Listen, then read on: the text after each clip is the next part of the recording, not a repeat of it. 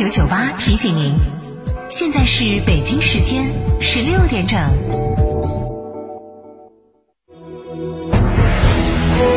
成都的声音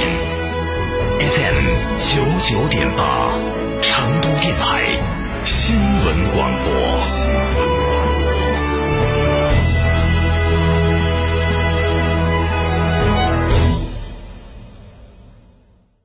缺资金找摩尔龙有哪些优势呢？摩尔龙一站式金融信息服务平台，贷款产品都来自直牌金融机构，这叫正规。那费用呢？摩尔龙把标准收费都贴在墙上的，让你明明白白消费，这叫诚信。办理方便不？你打六六七七六六七七，有专业服务团队和科技化的系统，为你人工智能匹配最适合你的产品，按照标准化的流程管理为你服务，这叫专业。个人小微企业需要资金就找摩尔龙六六七七六六七七。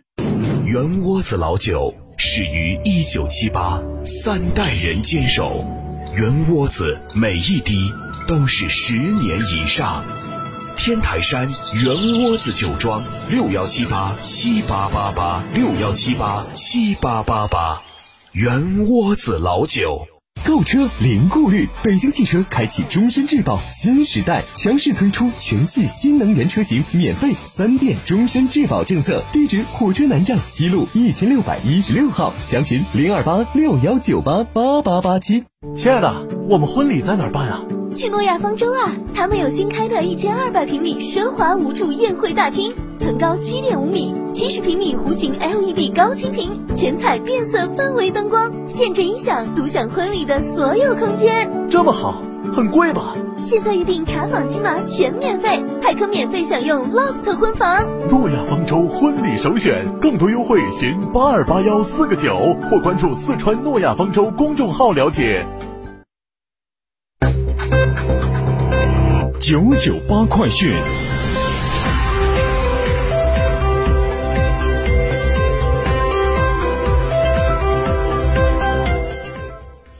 北京时间的十六点零二分，这里是成都新闻广播 FM 九十九点八，我们来关注这一时段的九九八快讯。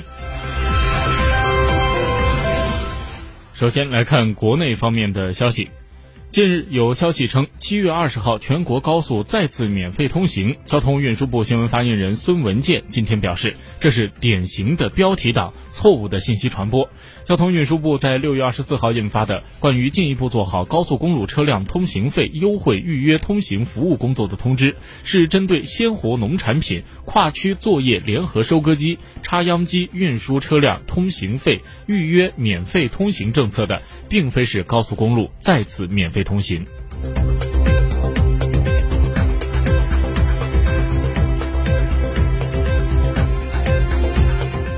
海关总署日前发布 关于进口克罗地亚乳品检验检疫要求的公告。根据我国相关的法律法规和中华人民共和国海关总署和克罗地亚共和国农业部关于克罗地亚输华乳品动物卫生和公共卫生条件定义书的规定，自即日起，我国允许符合相关条件的克罗地亚乳品进口。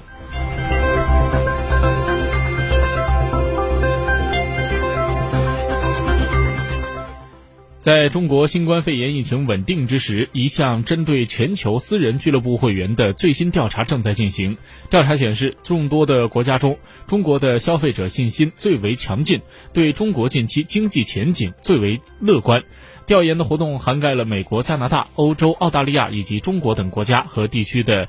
高尔夫俱乐部。评估了私人俱乐部会员在全球健康危机时对俱乐部运营的态度和偏好。相较于全球调查结果中，百分之五十八的会员认为未来十二个月的总体消费支出将下降，中国的这一比率仅为百分之二十九。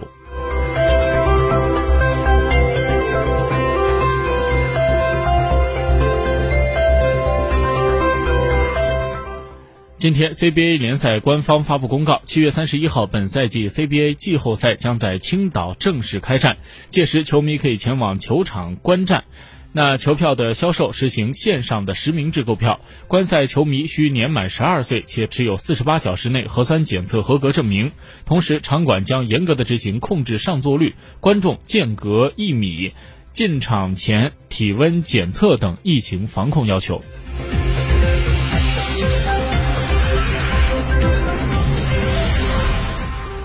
为进一步加强九五呼叫中心业务接入号码监管，坚决打击。码号号码违规使用的行为，工业和信息化部信息通信管理局日前约谈了中国电信、中国移动、中国联通三家基础的电信企业，要求三家企业践行以人民为中心的发展思想，从讲政治的高度切实履行基础电信企业的主体责任，采取有力的措施。逐级的压实责任，严控网络诈骗和骚扰电话传播渠道，全面的提升技术防范能力，强化源头治理，有效的遏制呼叫中心的违规经营活动。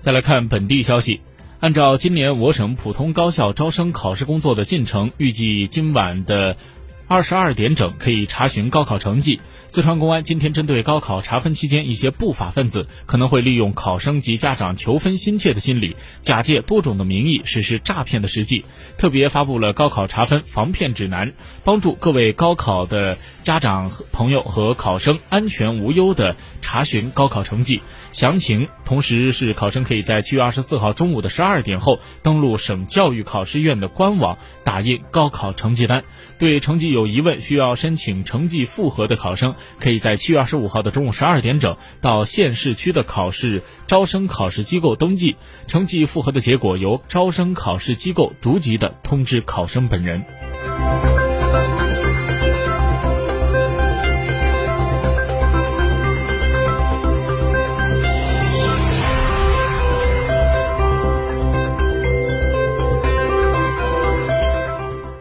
来把目光转向国际方面。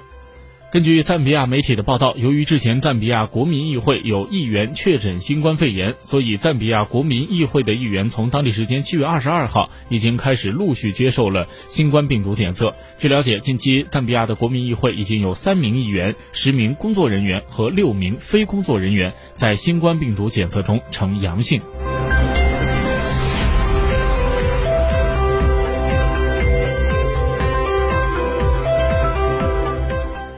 当地时间二十二号晚，阿富汗安全部队和塔利班发生了冲突，造成至少三十一名塔利班武装分子死亡，十五人受伤。根据报道。南加哈尔省省长发言人贾霍霍贾尼表示，二十二号的晚间，至少有三十一名塔利班的武装分子，包括十三名巴基斯坦公民，在冲突中死亡，另外有十五人受伤。霍贾尼表示，安全部队从武装分子手中缴获了车辆和武器，没有安全部队的成员和平民在冲突中受伤。塔利班目前尚未对冲突发表评论。塔利班此前袭击了安全检查站，阿富汗的安全部队发布消息称，塔利班当地时间二十号的凌晨在袭击了。昆都兹市的检查站造成了至少九名警察和四名士兵的死亡，十名安全部队的成员受伤。